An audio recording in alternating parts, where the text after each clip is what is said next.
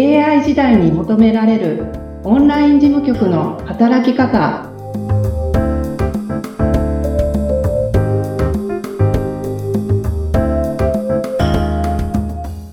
こんにちは。オンライン事務局トレーニングスクール代表の斉藤智子です。よろしくお願いします。よろしくお願いいたします。今回も南明がインタビューをさせていただきます。どうぞよろしくお願いします。よろしくお願いします。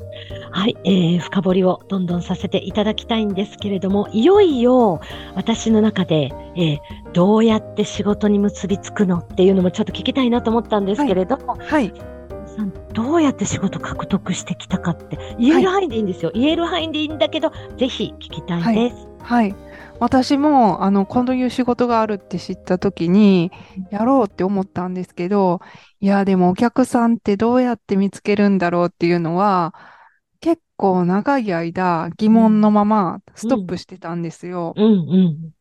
で、周りも会社員とか主婦とかばっかりなんで、うん、仕事くれそうな人もいないし、うん、どうしようかなって思ってた頃に、うん、なんかまあネットばっかり見てたんで、うん、あの、交流会みたいなランチ会があったんで、うん、それに行ってみることにしたんですね。うん。それ経営者の交流会みたいな、そういうもんですか？経営者っていうほど、あの、当時ね、うん。なんか企業女子とかプチ企業とかが流行ってた時代なんですよ。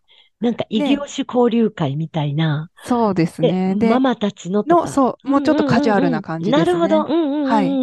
はい。で、企業塾みたいなのもあったんですよ。講座。まずは月5万円稼ぎましょうみたいな講座とかもやってたんですけど、5万円じゃなかったかな ?10 万円とかなんかわかんないんですけど、でもなんかそれの受講料も払え、払えないって言ったらおかしい。お金がないわけじゃないけど、その価値観として、そういうのに何万も出せないみたいな感じだったんですよ。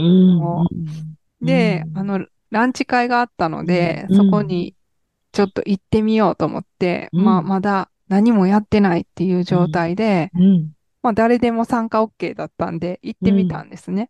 それは一人で行かれたんですか？一人で行ったんですよ。わあ、すごい勇気。うんうん。でもまあ、割と同年代の女性ばっかりで、なんか、ね、あの、結構女性集まったら勝手に喋るじゃないですか。喋る喋る。なのでまあ、行ってしまえば、あの、普通に、あの、盛り上がって、あの、大丈夫だったんですけど、で、その時にやっぱり何の仕事してるのっていう話になって、皆さんいろんなお仕事をされてたんですけど、私はなんかまあ、今な、まだ何もやってなくって、まあ、ジムに興味はあるんですけど、なんか、どうやって始めたらいいかわからなくて、みたいなことをある人に言ったんですよ。そしたら、その人が、あの、仕事を始める方法は2つあるって言って、言われて、で、一つは、こういう交流会に出て、で、あの、個人で仕事されてる方と、たくさん知り合って仕事を受注するっていうのが一つ方法。で、まあ、これは私もそうかなとは思ってたんですよ。はい、はい。で、もう一つが、すでに事務の仕事をされてる人から仕事をもらうっていうふうなことをおっしゃってて、なるほど。ええーと思ってて、そんなことあるの？と思ったら、やっぱり、たくさん受注して手がいっぱいで、手伝ってくれる人を求めてる事務の人いるっていうふうに教えてもらったんですね。うん、そうか、なるほど、と思って、うん、家帰って検索したら、うん、そのジムのそういう仕事をされてる方が、うん、なんか、そのジムの仕事の、なんか、なんだったかな、お話会とか、なんかそういうのをやります、みたいなことを書かれてて、当時スカイプで。はい、はい。で、その会に申し込んで、で、お話を聞いたんですね。で、その仕事の内容は、ちょっと私がイメージしてた感じでは、なんかエクセルとか使いたかったんですけど、うん。うん、私がイメージしていたものとはちょっと違ったんですけど、でもまあできそうだなっていう内容だったんですよね。で、あの、やっぱり手伝ってくれる人を探してるっていうふうにその方もおっしゃってたので、うん、なので、その会が終わってすぐ、なんか、さっきはありがとうございましたって言ってお聞きして、あの、ちょっとできそうかなと思うので、よかったらお手伝いさせていただけませんかってメッセージを送ったら、そのお返事で、はい。あの、仕事をくれたんですよ。あら、それが第1号ですか？そうです、そうです。ええ素晴らしい。それで、やるようになってくると、うん。ちょっと分かってくるじゃないですか。うん仕事のことが。で、はい。何してるんですかって聞かれても、なんかこういうことやってますっていうふうに言言えるようになったので、あの、、まあ、さっきの一番のいろんな交流会とか、はい、そういうのに行った時に、こういいうのやってますって言ったら、それってどうなの、うん。こうなのみたいな質問にも、スラスラ答えれるようになって、はい、そしたらちょっとお願いしたいわっていうふうに、直接も受けれる。るようになってきたんです。はい、はい。その時はずーっと単発の仕事ばっかりだったんですけれども、うんあの、今の事務局みたいな感じではなかったんですけれども、うんとある講座でうん。一緒だった方うんから、うんなんかちょうど今、事務をされている方がうん辞められるので、うん。なんか公認にどうですかみたいなうんお話をいただいて、はい。で、その方の事務局をすることになり、はい。そしたら、なんか、あの、そういう、ちょっとちっちゃく始める企業のうん。方の相談に乗る感じのお仕事をされている方だったので、なので、うん。その方がうん、すごい紹介をしてくださって、あらー、キーマンと。はい、はい。うんなので、なんかじ、そのお客さんを紹介してくださったりとか、そのお客さんが、また事務局を、その方の事務局をやることになったら、また別の人とか、うん。ご自身の受講生さんだったりとかをはい。紹介してくださったりうん。っていう形で、うん、あの、まあ、ほぼほぼうんご紹介なんです。まあ、インスタとかホームページとかお問い合わせもなくはないんですけど。まあでも、ほぼご紹介なんです。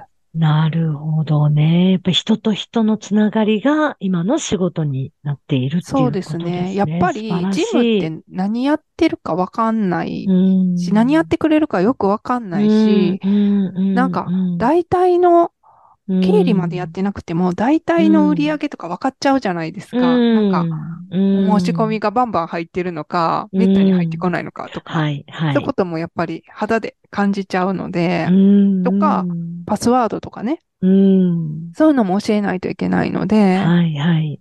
やっぱり適当には頼めないから、うん。そうなるとやっぱり知ってる人の紹介、実際に頼んでる人の紹介がうん。一番安心なのかなって、あうん。の、頼む側でちょっと想像すると、そんな風に思うんです。なので、まあ、今ね、ほらう、ん。ココナラとか、うんああいうクラウドはい。のアウトソーシングのね、はいサービスとかもあったりはするんですけれども、うん。でもまあ、今ある仕事をうん。しっかり誠実に取り組んでいけば、うん。あの、事務局の仕事って、うん。毎月新規取らないといけないわけじゃないので、一、はい。回契約したらずっと月で、月々でね、うん続いていくので、そのなんか目の前の仕事をきっちり誠実にやっていけば、うん。それがあの他のお仕事にどんどんつながっていくなっていうふうに感じています。素晴らしい。その二つの仕事の取り方、交流会も行かれて、はいえまあ。そして事務、事務をたくさん扱ってらっしゃる方のお手伝いをしたっていうとこはい。ろ。はい。で、はいそれから自分が、まあ、名刺というか、野号を立てて、はい。よし、これで行くぞって、こう、まあ、腹積もりができたっていうか、それは、はそこからどれくらい経ってからですか？2014年うのん。9月とかそれぐらいなんですよ。あの最初のお仕事いただいたのが。はい、はでい。2015年の最初にうん。開業届出しました。じゃあ、すごくないですか？本当に数ヶ月でもう本当にこれで。そうですね。多う分、ん。ちょっともう覚えてないんですけど、うんうんその開業届出してた頃には、うん。もう直接仕事もいただけるようになってた。と思います素晴らしい。ね、あの、どの方も一歩はいろんな人にこう聞いて交流会に出たらいいよだとか、ね、そういうこう、サポートいただいたり、チャンス、ヒントをいただいて、斉藤さんは動かれて獲得していったってことですよね。はい。なるほど。いや、もうぜひあの、えーオンライン事務局の働き方講座受講されたあの、受講生の方々も、どこが入り口かわからないけれど、まあ、はい、一つのヒントにはなるっていうことですね。そうですね。まあちょっとね、あの、この話、うん、2014年なんでかなり古い話なので、今もっとね、あの、いろんな受注の方法があるのかもしれないですけれども、うん、でもまあちょっと目の前の仕事を一生懸命やることがつながっていくっていうのは変わらないかなと思うので、うん、はい、うん。ありがとうございました。なんだか心が温かくなりました。